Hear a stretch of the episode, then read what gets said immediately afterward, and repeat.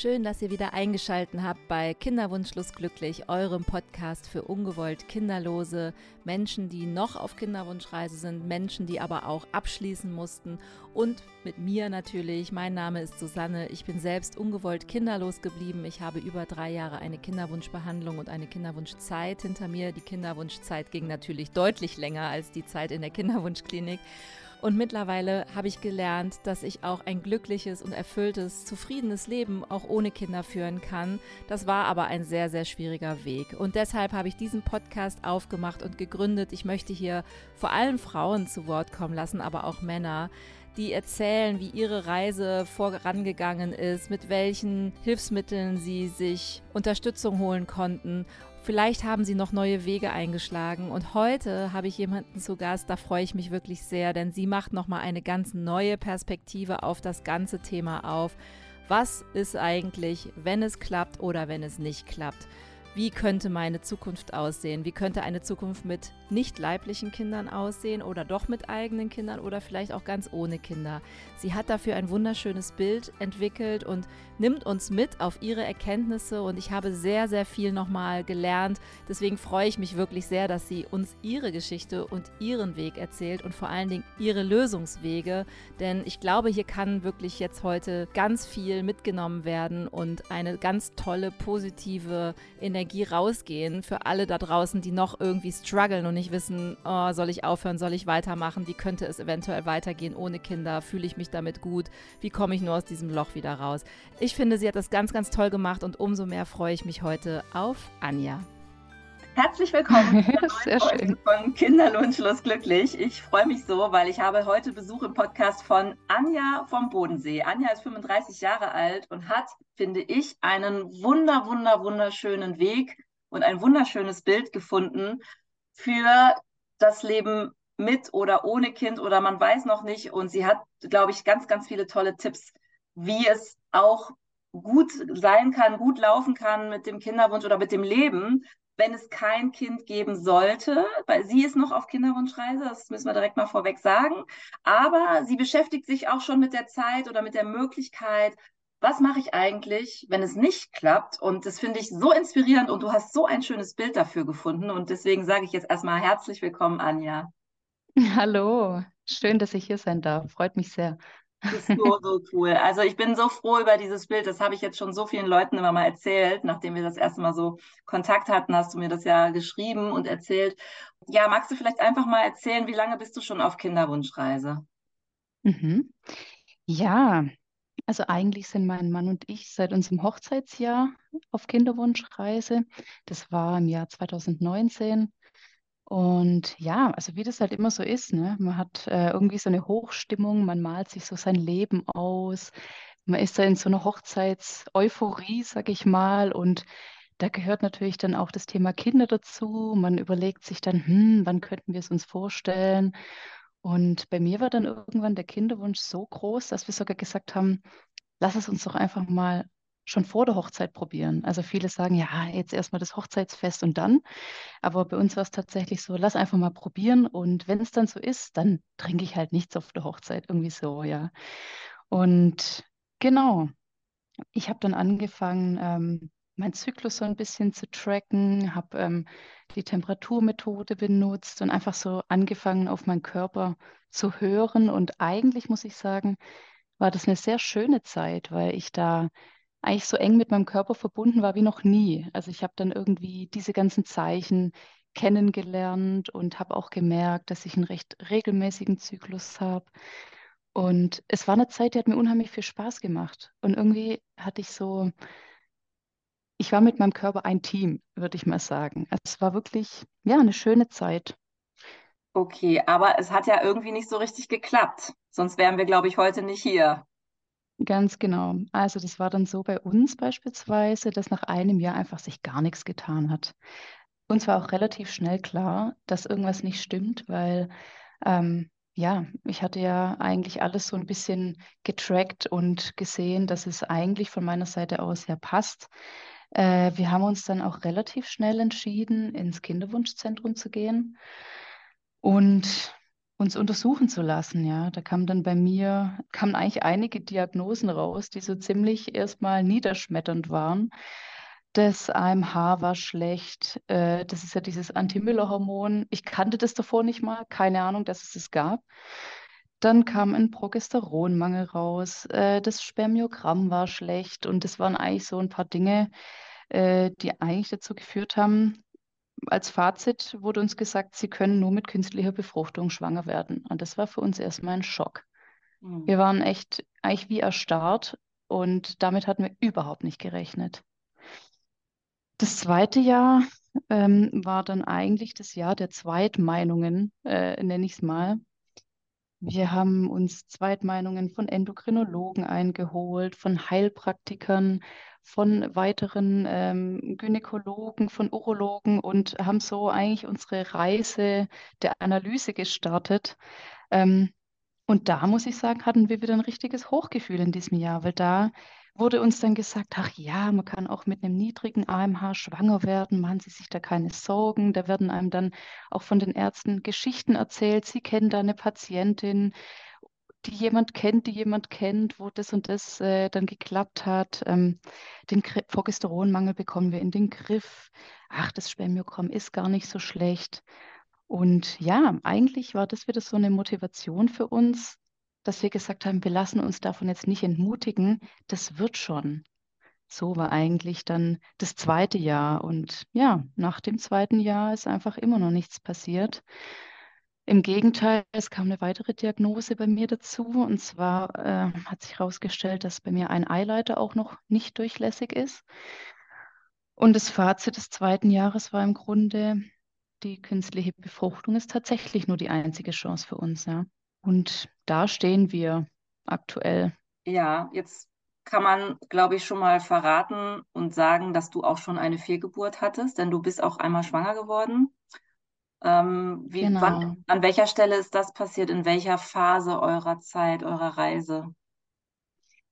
Das war eigentlich so in der Zeit, als wir dann ähm, uns dazu überwunden haben, tatsächlich mal in diese künstliche Befruchtung reinzugehen. Also wir haben relativ lange eigentlich, ich sag mal, rumgeeiert mit der Entscheidung, ja, wir machen es wirklich, weil wir beide eher sehr natürlich unterwegs sind, ähm, die Natur mögen, der Natur eigentlich auch immer vertraut haben. Deshalb war es für uns ein großer Schritt, sowas zu, zu tun. Und als wir uns dann eigentlich dafür entschlossen hatten, wir probieren es jetzt auf künstlichem Wege, weil so lange wollen wir auch nicht mehr warten, da war leider dann relativ schnell der erste geglückte Versuch, der in einer Fehlgeburt geendet hat, ja. Ja, ich glaube in der zehnten Woche, oder? Es war ein bisschen früher, so um die siebte, achte Woche rum. Man kann es nicht ganz genau sagen. Ja, ja aber das, das war eine eigentlich der, der echten Herausforderungen, sag ich es mal. Mhm. Weil man muss sich vorstellen, man kämpft eigentlich als Kinderwunschpaar so lange für eine Schwangerschaft und dann ist sie da und dann nimmt einem die Natur wieder das Kind. Und das war wirklich eine der, der schwersten Herausforderungen in der ganzen, in der ganzen Sache. Mhm. Wie, genau. geht ihr, wie geht ihr als Paar damit um? Eigentlich muss ich sagen, als Paar recht gut. Also trotz alledem, dass es eine extreme Krise für uns ist, also wirklich eine Lebenskrise für uns, hat es uns im Endeffekt zusammengeschweißt, muss ich sagen.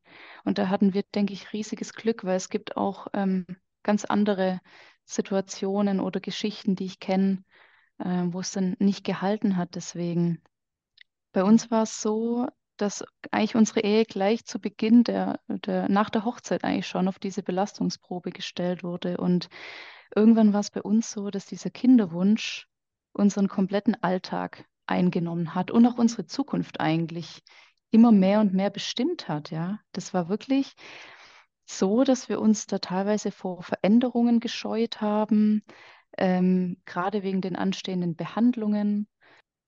Bei mir war es zum Beispiel so, dass bei mir ein Jobwechsel anstand.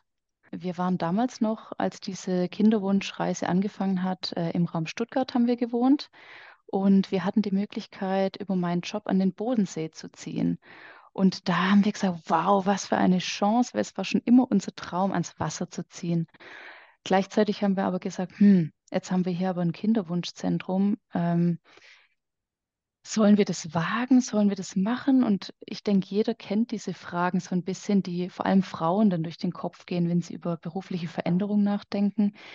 Kann ich in der Kinderwunschzeit meinen Job wechseln? Was, wenn es dann trotzdem gleich klappt? Oder wie, wie vereinbare ich das, diese Behandlungen, die sind ja extrem zeitaufwendig. Wie vereinbare ich das eigentlich mit meinem neuen Beruf? Wie nehmen die das auf? Kann ich das bringen? Und lauter so Sachen gehen einem da durch den Kopf. Aber mein Mann und ich haben dann irgendwann gesagt, hey, wir sind nicht nur ein Kinderwunsch, wir sind auch Individuen mit Hobbys, mit Träumen und jetzt reicht's. Wir nehmen uns jetzt mal eine Auszeit von diesem Kinderwunsch. Das war ja bis dahin schon zwei Jahre eigentlich. Und da haben wir gesagt, nee, wir machen das jetzt einfach. Und jetzt sind wir hier, jetzt sind wir am Bodensee. und dann reißt sie die Arme in die Höhe. wir genau. sind ja ein Podcast leider ohne Bild, aber das fand ich gerade ja. süß. Das war so. Das hast du gut beschrieben jetzt. Ja, das war so ein Herzenswunsch auch immer von dir, so ans Wasser zu ziehen. Und das fand ich schon so toll, als du das, das auch schon so gesagt hattest beim ersten Mal, dass ihr so eure Träume und eure Wünsche nicht aus den Augen verloren habt. Also ihr hattet mal kurz den, den Fokus sehr stark auf dem Kinderwunsch, aber ihr habt dann irgendwann geschafft, wieder zurückzukommen, auch auf eure Wünsche und eure Hoffnungen, eure Träume außerhalb des Kinderwunsches. Also ihr wolltet ja immer genau. ans Wasser. Genau. Gibt es denn irgendwas? Zumindest kurzzeitig war das dann so, muss ich sagen. Bis einem dann dieses Karussell doch wieder einholt, ja. Ja, das heißt, du bist jetzt am Bodensee wieder in der Kinderwunschbehandlung. Genau, ja. Was fällt euch besonders schwer? So, gibt es irgendwelche Situationen mhm. oder wo du sagst, so jetzt bin ich zwar am Bodensee, aber jetzt bin ich zurück in diesem Hamsterrad. Jetzt kommt das auch noch oben drauf. Gibt es da so Situationen? Hast du schon irgendwas erlebt? So, also wir haben ja schon oft gesprochen über Ärzte, die vielleicht auch unsensibel reagieren oder Oh ja. Ja, du nix auch schon, ne? Ja. genau.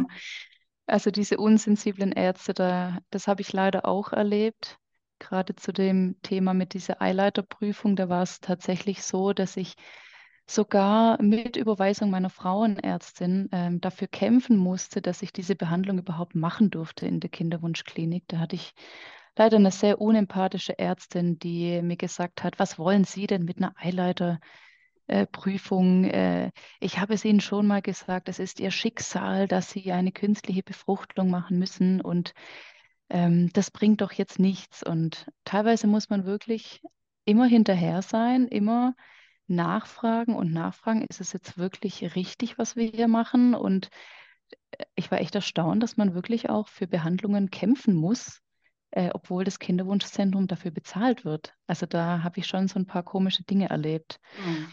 Ähm, weil du gefragt hattest, Susanne, was uns besonders schwer fällt. Ähm, da habe ich, sind mir eigentlich so ein paar Dinge in den Kopf gekommen. Zum einen, was mir extrem schwer fällt, ist dieses psychische Auf und Ab, gerade in den Kinderwunschbehandlungen. Ähm, und dieses, dieses Thema, dass unser Leben plötzlich aus so vielen Sorgen besteht. Also es war davor einfach, irgendwie, wir hatten eine Leichtigkeit in unserem Leben. Und mit diesem Kinderwunsch hat sich das geändert oder mit dieser Diagnose, sage ich mal gerade dieses psychische Auf- und Ab während den Behandlungen, man erlebt da teilweise eine, eine richtige Ohnmacht, äh, wenn da mal wieder ein Versuch nicht geglückt ist oder äh, wenn ein Transfer nicht mehr funktioniert. Also habe ich alles schon erlebt. Ähm, was auch ein wichtiger Punkt ist für mich, ist dieses Thema Kontrolle abzugeben. Also mir fällt es unheimlich schwer, die Kontrolle über den Kinderwunsch an die Natur abzugeben. Also man fühlt sich so machtlos irgendwie im Kinderwunsch. Und das ist was, das ist, kannte ich in meinem Leben bisher nicht, ja. Ich hatte immer irgendwie Sachen angepackt oder hatte so dieses Gefühl, wenn du nur genug Energie reinsteckst, dann, dann läuft es schon. Und selbst wenn du eine Prüfung mal nicht bestehst, du hast noch einen Zweit- und Drittversuch und dann noch den mündlichen Versuch, das klappt dann schon. Da war so ein Urvertrauen da, aber das Urvertrauen ist jetzt nicht mehr da. Und das also diese Kontrollabgabe ist extrem schwierig für mich und ähm, was ich auch habe, ist dieses Gefühl, ständig so ein medizinischer Ausnahmefall zu sein. Also das, das wird einem oft von den Ärzten leider suggeriert und die machen das dadurch nicht besser. Also dass man selbst, wenn man dann in so einer Klinik ist, passieren dann manchmal Dinge, wo die Ärzte sagen, sowas haben wir noch nicht erlebt. Und ähm, man hat dann wirklich nicht so eine große Motivation dann irgendwie, dass es noch was werden könnte.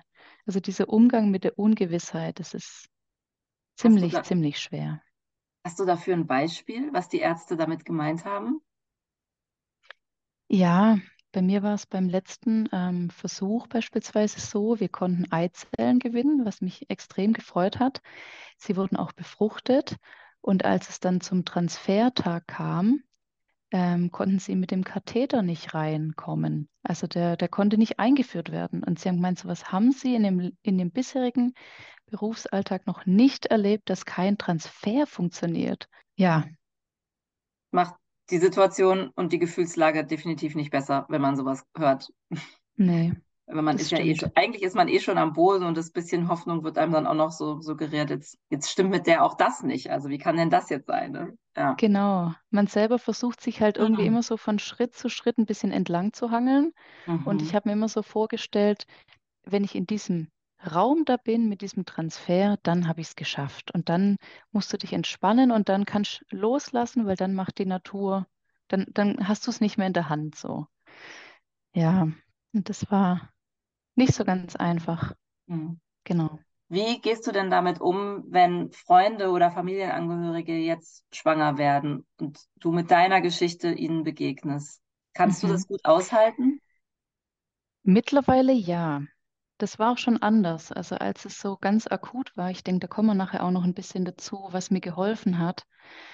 Ich fange mal so an. Früher, äh, in der akuten Zeit, fiel es mir extrem schwer. Und ähm, ich denke, das geht jedem oder jeder von uns so, auch Männern geht es oft so, ähm, dass man sich halt so in so einer Opferrolle sieht. Also man, das macht psychisch einfach was mit einem. Ich habe mir auch irgendwann, und das war eins meiner Helferlein, sag ich mal, habe ich mir irgendwann auch mal geschau äh, angeguckt, was macht so ein, so ein Kinderwunsch eigentlich mit, mit der eigenen Psyche. Und ähm, da habe ich eigentlich herausgefunden, dass sämtliche psychologische Grundbedürfnisse eines Menschen vom Kinderwunsch angegriffen werden. Und das ist was, das, da kommen wir nachher vielleicht noch ein bisschen drauf zu sprechen, was ich damit meine. Aber seit mir das so ein bisschen klar wurde, kann ich besser damit umgehen. Ja, das interessiert mich jetzt schon. Kannst du das jetzt schon mal ein bisschen ausführen? Psychologische ja. Grundbedürfnisse? Ja, kann ich gerne machen. Also ich habe eigentlich, was, was mir geholfen hat eigentlich in dieser ganzen Kinderwunschzeit, ist zu verstehen, warum geht es mir eigentlich so schlecht. Also ich war wie in so einer Art Abwärtsspirale, also aus, aus negativen Gefühlen, weil einfach so viel passiert ist und mir ging es nach gewissen Situationen so schlecht, dass ich wirklich am Boden zerstört war. Und ich, ich wusste nicht genau, ich konnte es nicht genau beziffern, warum. Und mir hat es geholfen, ähm, raus aus dem Gefühl zu gehen und rein in den Kopf. Also wirklich sich mal zu überlegen, ähm, was passiert hier eigentlich gerade mit mir. Und ich habe es dann ähm, mir sozusagen, ja, ich wollte einfach die menschliche Psyche so ein bisschen verstehen. Und ich habe dann gelernt, dass es vier psychologische Grundbedürfnisse gibt. Ähm, und wenn die alle erfüllt sind, dann geht es den Menschen gut. Und wie, wenn die vier nicht erfüllt sind, dann geht es den Menschen schlecht. Ich kann dir einfach mal vorlesen, die vier unbedingt. Grundbedürfnisse, oder? Ja, unbedingt. Okay. Jetzt bin ich total neugierig. Das finde ich total spannend. ich nehme mich auch, okay. Naja, also eins der ersten Grundbedürfnisse ist zum Beispiel der Wunsch nach Bindung oder Zugehörigkeit. Ein, zweiter, ein zweites Grundbedürfnis ist der Wunsch nach Autonomie und Kontrolle. Da haben wir so wieder die Kontrolle, die, die flöten geht, wenn, wenn man sich im Kinderwunsch befindet. Das dritte Grundbedürfnis ist der Wunsch nach Selbstwert. Und das vierte Grundbedürfnis ist der Wunsch, gute Gefühle zu haben und schlechte möglichst zu vermeiden. Und dann dachte ich, aha, okay, jetzt kann ich das so ein bisschen auf, auf dieses Kinderwunschthema übertragen. Und ich habe mir dann ähm, Situationen gesucht oder, oder die Situationen, wo es mir richtig schlecht ging, ähm, verstanden. Du hattest jetzt gerade gefragt, was passiert mit dir oder, oder wie geht es dir, wenn Freunde Kinder bekommen? Und da war zum Beispiel dieses erste Grundbedürfnis total erschüttert. Ähm, Freunde bekommen, bekommen Kinder und man selber kann es nicht schaffen. Also das macht was mit seinem Selbstwert, weil man einfach dieses Gefühl hat, du schaffst es nicht, ein Kind zu bekommen oder dein Körper schafft Und andere schaffen es quasi per Fingerschnips. Und das verletzt extrem, weil man einfach das Gefühl hat, man wird abgehängt. Das heißt, dass dieser Wunsch nach Selbstwert oder dieser Wunsch nach, ja, nach, nach, nach Selbstwertgefühl ist da total beeinflusst damit. Das ist jetzt ein so ein Beispiel. Wahnsinn. Ich habe gerade auch die totale genau. Erkenntnis. Mhm, das war toll. Toll. Ja, und ich habe das Ganze dann so ein bisschen weitergesponnen, weil das war, jetzt sind wir eigentlich schon mittendrin, so in den, in der Taktik, die ich so ein bisschen gemacht habe, weil mir war es einfach wichtig, okay, mir geht es richtig schlecht, was passiert hier gerade mit mir? Und dann habe ich mir diese Grundbedürfnisse angeschaut und habe dann verstanden, wieso geht es mir so schlecht? Und wenn ich jetzt beispielsweise das Grundbedürfnis nach Bindung oder Zugehörigkeit mir anschaue, dann habe ich verstanden, äh, durch meinen Kinderwunsch war es bei mir zum Beispiel so, dass manche Freundschaften weggebrochen sind. Ähm, auch der Umgang mit Freunden, die Kinder haben, wurde für mich schwierig. Und ich fühlte mich dann quasi so ausgeschlossen von der Gruppe der werdenden Eltern. Das heißt, man, man, man driftet so weg, sag ich mal, und man, man, man fühlt sich da irgendwie so nicht mehr zugehörig. Das heißt, das war eins der Grundbedürfnisse, die einfach nicht mehr erfüllt waren. Das nächste Grundbedürfnis, der Wunsch nach Kontrolle beispielsweise, hatte ich vorhin ja auch schon ein bisschen gesagt, war natürlich komplett weg. Also die Kontrolle an die Natur abzugeben, fiel mir extrem schwer. Oder auch diese ganzen Arzttermine, immer dieses Bibbern, welche Diagnose kommt denn als nächstes wieder? Es ist irgendwie so nichts Greifbares mehr, es entgleitet einem irgendwie. Das heißt, der Kontrollverlust ist weg. Wunsch nach Selbstwert hat man gerade angesprochen. Und ähm, dieses vierte Grundbedürfnis, dies, diesen Wunsch, gute Gefühle zu haben und schlechte zu vermeiden, ist, denke ich, da muss man nicht arg viel sagen im Kinderwunsch. Es ist ein Auf und Ab. Du hast teilweise Phasen, wo du nur noch schlechte Nachrichten bekommst. Du bist umgeben von Sorgen, Achterbahnfahrt, Hoffnung und Enttäuschung, Hoffnung und Enttäuschung. Also es liegt eigentlich auf der Hand, alle Grundbedürfnisse sind so richtig am Wackeln. Und dann habe ich verstanden, okay, kein Wunder, geht es mir so scheiße gerade. Hm. Ja. Du hast ein wahnsinnig tolles Bild mal aufgemacht, wie deine Wege weitergehen könnten. Mhm. Und hast, also ich finde dieses Bild so toll, dem würde ich jetzt gerne ein bisschen Raum geben, weil das ist, glaube ich, sehr, sehr schön und sehr tief. Und ähm, kannst du das mhm. mal erzählen? Also ich nenne das immer die bunten Wege. Ich, genau, ich, ich auch. Das, ja, ich nehme das jetzt für mich auch immer in Anspruch, äh, sag aber immer, das ist aber nicht von mir, das ist von Anja. Magst du das mal, ja. weil ich finde, das ist auch nochmal so ein schönes, so ein schöne, so eine schöne Perspektive, die man da einnehmen kann. Genau, das ist auch eine Perspektive, die mir total geholfen hat, muss ich sagen. Ähm, ich habe einfach diesen Kinderwunsch, das ist für mich klar. Was mir dann geholfen hat, war diesen Wunsch einfach mal umzuformulieren. Und zwar nicht zu sagen, ich habe den Wunsch, ein Kind zu bekommen, weil das suggeriert so, es, es muss mein eigenes sein oder ich brauche quasi ein eigenes Kind in meiner eigenen Familie. Sondern ich habe dann den Wunsch umformuliert und zwar in einen erfüllbaren Wunsch. Und zwar habe ich ihn genannt zum Beispiel, ich wünsche mir Kinder in meinem Leben. Und allein nur das in so etwas Erfüllbares umzuformulieren, das nimmt schon unheimlich viel Druck raus und eröffnet mir dann plötzlich viel mehr Wege, wie meine Zukunft eigentlich aussehen kann. Und ähm, ich bin dann auch, und das hat mir auch sehr geholfen, und das kann ich auch so als Tipp weitergeben für den oder diejenige, die, äh, für die es was bringt. Ich bin mit mir selber in Urlaub gegangen.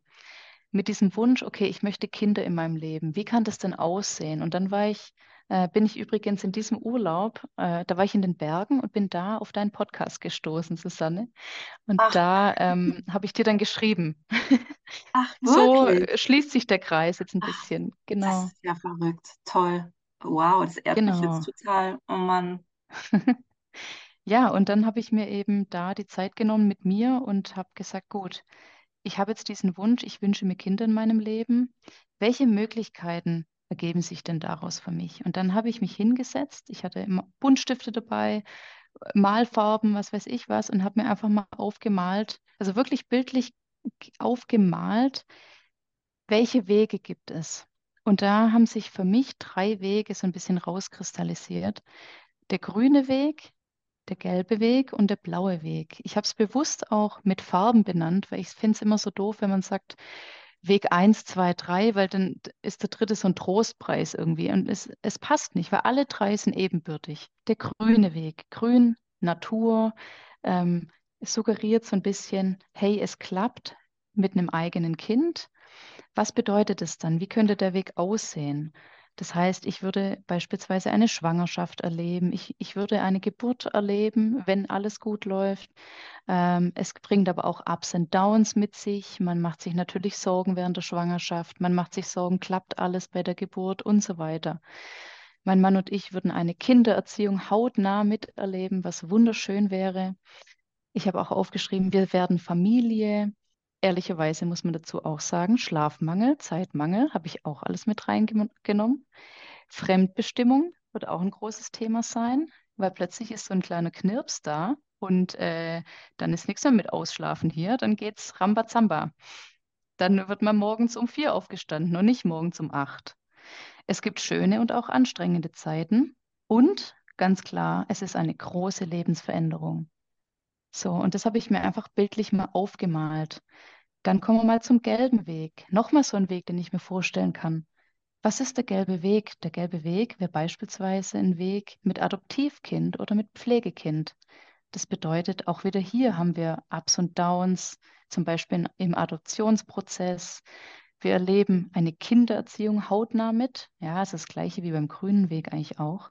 Wir sind Familie, Schlafmangel, Zeitmangel, Fremdbestimmung, schöne und anstrengende Seiten und auch hier eine große Lebensveränderung.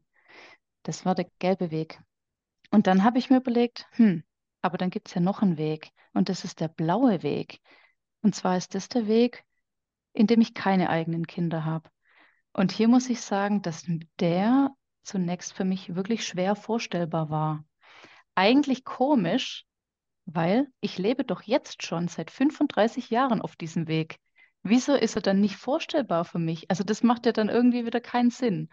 Und das fand ich interessant, sich das mal zu überlegen. Ähm, und was für mich dann ganz wichtig war, mir einfach diese Zukunft so ein bisschen vorzustellen und auch zu sagen, hey, für den blauen Weg gibt es auch Vorbilder. Und zum Beispiel starke Frauen, die bewusst sagen, sie entscheiden sich gegen Kinder aus bestimmten Gründen, weil sie ihre Lebenserfüllung beispielsweise in der Psychologie sehen. Ähm, so ein bekanntes Beispiel ist diese Psychologin Stephanie Stahl. Äh, die hat auch ein ganz tolles Buch geschrieben. Ja, einfach diese Vorbilder waren mir extrem wichtig. Und es gibt sie, diese Vorbilder, und die muss man sich einfach schnappen und auch mal verinnerlichen. Dann habe ich diesen Weg weitergesponnen und habe gesagt, okay, wie geht es denn weiter? Wir erleben Kindererziehung, zum Beispiel als Onkel und Tante. Wir sind auch Familie, und zwar mit der Familie, die wir jetzt schon haben, oder auch mit neuen kleinen Familienmitgliedern, die dann äh, bei unseren Geschwistern dazukommen, beispielsweise. Ausschlafen, Zeit für Freunde und Familie, Zeit für Hobbys und Selbstverwirklichung hat man dann. Zum Beispiel habe ich bei mir auch aufgemalt Schlagzeugprofi. Ich könnte dann zu meinem Wunsch nachgehen, äh, ein richtiger Schlagzeugprofi zu werden. Ich spiele jetzt schon Schlagzeug, aber ich hätte dann einfach richtig Zeit auch in Zukunft. Cool. Urlaube, die Seele baumeln lassen, Weltumsegelung. Mein Mann und ich sind beide Segler und vielleicht wird man dann tatsächlich sowas viel früher angehen als erst mit 50. Ich habe noch aufgeschrieben, keine große Lebensveränderung. Die Komfortzone bleibt. Das heißt, es hat auch seine Vorteile, das mal so zu sehen. Ja, und das sind irgendwie diese drei Wege, die ich mir kunterbunt ausgemalt habe. Und was ich allen so ein bisschen mitgeben möchte, ist, wenn es euch hilft, dann malt euch diese Wege mal ganz bewusst auf und macht sie euch wirklich bunt. Fühlt auch mal in sie hinein und ähm, ich finde, jeder Weg hat irgendwie was Schönes und Besonderes an sich. Und ich habe zum Beispiel so ein, bei jedem Weg so ein Kribbeln gemerkt. Und ich habe dann für mich entschieden, okay, ich starte jetzt einfach mal mit dem blauen Weg, weil auf dem bin ich seit meiner Geburt und den kenne ich ja schon. Und vielleicht kann ich dann rüberspringen, mal auf den grünen Weg, wenn es klappt. Vielleicht klappt es aber auch nicht, dann springe ich vielleicht um auf den gelben Weg. Also ich sehe das immer so, man hat auch Brücken zwischen den Wegen, die man mal einschlagen kann und versuchen kann. Und wenn es nicht klappt, dann nehme ich die Brücke halt wieder zurück zu meinem blauen Weg. Und das ist ein Bild, das mir unglaublich Druck rausgenommen hat, muss ich sagen. Genau, und Ja. Toll. Ich bin total begeistert. Ich finde das immer wieder toll, wenn du das erzählst. Und was ich so wahnsinnig erhellend fand, und das gibt sogar mir, obwohl ich ja eigentlich mit meinem Kinderwunsch abgeschlossen habe, aber es gibt mir auch nochmal so ein Aha-Erlebnis, wo du sagst, der blaue Weg ist eigentlich der, den ich schon die ganze Zeit lebe. Warum macht er mir dann so genau. viele große Probleme? Und ich habe genau. wirklich gedacht, dass das ist so wahr, weil wir immer glauben, ich will das alles gar nicht so, ich will das ganz anders und ich habe mir das hier nicht ausgesucht, dass das so ist. Naja, ich lebe das jetzt, also ich bin jetzt 46, also ich lebe das auch schon seit 46 Jahren. So schlimm geht es mir ja gar nicht. Ich habe mir natürlich was anderes gewünscht. Ich habe die Brücke mhm. nicht gefunden oder der, die Brücke gab es halt nun mal nicht auf Gelb oder Grün. Aber ich gehe ja diesen Weg auch schon sehr, sehr lange und äh, auch die meiste Zeit davon sehr zufrieden und sehr glücklich. Also das, das fand ich nochmal total erhellend und auch tröstend. Mhm. Ja. Und wie ist das heute bei euch? Wo steht ihr heute? Heute ist eine Gelassenheit eingekehrt und ich hätte am Anfang, ich hätte es nie gedacht, dass ich an den Punkt mal komme. Ich bin immer noch mitten im Kinderwunsch, aber ich habe jetzt so eine Gelassenheit bekommen durch dieses Bild irgendwie. Und das ist total schön, weil du hattest vorhin gefragt, wie geht es dir denn, wenn du äh, andere Paare mit Kindern siehst oder sowas. Und da habe ich so zwei Beispiele mal mitgebracht. Ähm, zum Beispiel das Thema Kinderspielplatz. Früher war es so, ich bin da vorbeigelaufen und dachte, oh Gott, ich arme, ich, sie haben das, was ich nicht haben kann und diese Opferhaltung, die man dann so hat und dieses, dieses altbekannte, krummelige und, und dunkle Gefühl, das man so hat, diese Trauer, die einen da einfach übermannt aus heiterem Himmel. Und heute denke ich, hey cool, da sind Kinder, und gerade erfüllt sich mein Wunsch, ich möchte Kinder in meinem Leben. Da sind sie. Jetzt könnte ich entweder hinlaufen, mit denen zusammen spielen, auch wenn die Eltern dabei sind, das wäre mir dann auch egal. Ich setze mich dann mit auf die Schaukel drauf, weil das macht mir eh Spaß. Oder ähm, ich gehe an ihnen vorbei und denke, hey cool, das sind ein Paar und höre mir so dieses Kinderlachen an. Also es ist irgendwie, es, es ist eine Gelassenheit da. Und ich, ich habe es irgendwie geschafft, so ein bisschen meine Haltung zu ändern. Ich muss auch sagen, es, es gelingt mir auch nicht immer. Ich bin noch mittendrin und ich sehe dieses, diese Wege so ein bisschen als Leitlinie im Umgang mit meinem Schmerzensthema. Es gelingt mir oft gut, aber eben nicht, nicht immer. Das muss man ehrlicherweise schon sagen, aber ich denke, ich bin auf einem ganz guten Weg dahin. Beispielsweise auch dieses Thema Nachrichten über Schwangerschaften. Also wir haben jetzt Schwestern und Brüder bei uns, äh, die jetzt so im heiratsfähigen Alter sind, sag ich mal, oder wo man einfach weiß, da, da geht es dann bald los. Und ähm, manchmal stelle ich mir so vor, wie wird es dann? Ähm, und heute denke ich nicht mehr, oh je, äh, wie wird es dann? Dann muss ich mich distanzieren, sondern nein, ich sage dann, hey, dann kommt ein kleiner Kerl oder ein kleines Mädel bei uns in die Familie und dann erfüllt sich auch da wieder mein Wunsch, den ich ja so umformuliert habe, dass ich, dass es erfüllbar wird. Und zwar, ich möchte Kinder in meinem Leben. Dann werde ich eben Tante und mein Mann wird Onkel. Und das ist irgendwie so eine Gelassenheit, die da eingezogen ist. Und alle drei Wege sind für mich schön und bei allen drei habe ich so dieses Kribbeln. Und mein Mann hat eigentlich immer so ein cooles Bild. Er sagt, immer, er ist, er ist wie so ein Angler. Wir werfen jetzt einfach mal die Angel aus in den grünen Weg und warten mal ab, was passiert. Wir können eh nichts ändern. Wir können ein bisschen was tun. Wir können in die Kinderwunschbehandlung gehen. Äh, aber dann müssen wir unsere Angel einfach halten und warten, was passiert. Dann können wir unsere Angel in den gelben Weg werfen und sagen, wir gehen vielleicht den Weg der Adoption. Schauen wir mal, aber ob dann ein Kind zu uns den Weg findet oder nicht, wissen wir nicht. Und die Angel im blauen Weg, da sind wir eigentlich schon mittendrin. Das finde ich eigentlich immer ein ganz schönes Bild, so dieses Versuchen, so ein bisschen gelassen mit seiner Angel zu warten und gucken, was anbeißt. Anja, das sind so, so tolle Worte und so tolle Bilder, die du da aufmachst, auch nochmal. Ich danke dir sehr, sehr, sehr für deine Geschichte. Und was ich so wirklich immer nochmal wichtig finde, man kann es ja wirklich runterbrechen und sagen, du machst einen ganz krassen Perspektivwechsel und kommst dadurch in diese Gelassenheit. Und danke, dass du uns da mitgenommen hast. Und diesen Appell kann ich echt nur wiederholen oder unterstreichen. So versucht mit diesen bunten Wegen auch mal diesen Perspektivwechsel sich darauf einzulassen, zu nicht immer in dem zu sein, so in dieser, du hast es Opferhaltung genannt, immer zu gucken, was man gerade nicht hat, sondern das, was genau. man hat. Und in diesem Mangel. Also man ist ja auch in einem wahnsinnigen Mangel die ganze Zeit. Ich kann übrigens Stefanie Stahl auch sehr empfehlen. Die hat auch übrigens einen ganz tollen Podcast. Ich finde sie auch ganz ja. großartig. Also da, da kann ich total mit leben und ich finde das so positiv auch. Und das ist ein super, super schöner Blick darauf, wie komme ich gut durch diesen Kinderwunsch, egal wie er ausgeht. Ganz genau, ja. Diese vielen, Ungewissheit vielen. irgendwie versuchen anzunehmen und zu sagen, egal wie es ausgeht, einer der drei Wege wird es auf jeden Fall. Und auf dem blauen bin ich schon. Und ja, ja genau. Ich hoffe, dass, dass da können einige was mitnehmen. Und ähm, es, es hilft wirklich, sich das bunt mal aufzumalen und da reinzufühlen. Und dann fühlt sich das gar nicht mehr so schlimm an. Ja, und ich hoffe, dass alle da gut durch ihre aktuelle Situationen und Zeiten kommen, die bevorstehen oder die sie hinter sich haben. Allen drücke ich die Daumen und ja, ich hoffe, ich konnte so ein bisschen dazu beitragen, dass, dass wir die Welt uns ein bisschen bunter gestalten, trotz Kibu. Total schön. Vielen, vielen Dank, liebe Anja. Ich kriege gerade echt eine Gänsehaut hier. Guck mal. toll. Danke, ja, danke, danke, dass du mein Gast warst. Das ist so toll und ich hoffe, wir bleiben in Kontakt. Wäre schön, ja. Freut mich sehr. Vielen Dank, dass ich da sein durfte. Vielen Dank.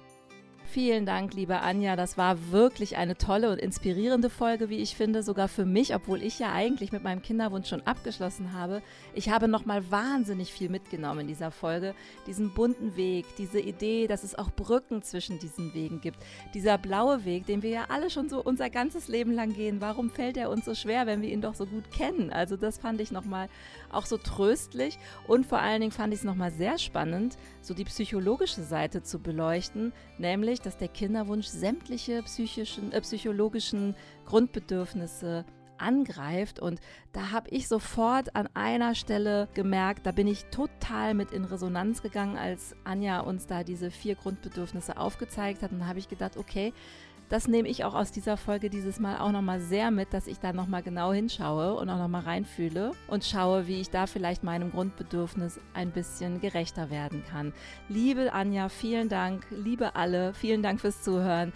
Bitte bewertet diesen Podcast am liebsten mit natürlich voller Punktzahl und empfehlt ihn gerne weiter, damit wir einfach ganz weit oben weiterhin ausgespült werden für Leute, die uns noch nicht kennen. Und ich freue mich über jede Nachricht. Schreibt mir doch mal, wie ihr diese Folge gefunden habt, wie ihr das von Anja aufgezeigte System findet, wie ihr diese Wege findet, diese bunten Wege mit den Brücken. Ich finde das so faszinierend und bin gespannt auf eure Nachrichten.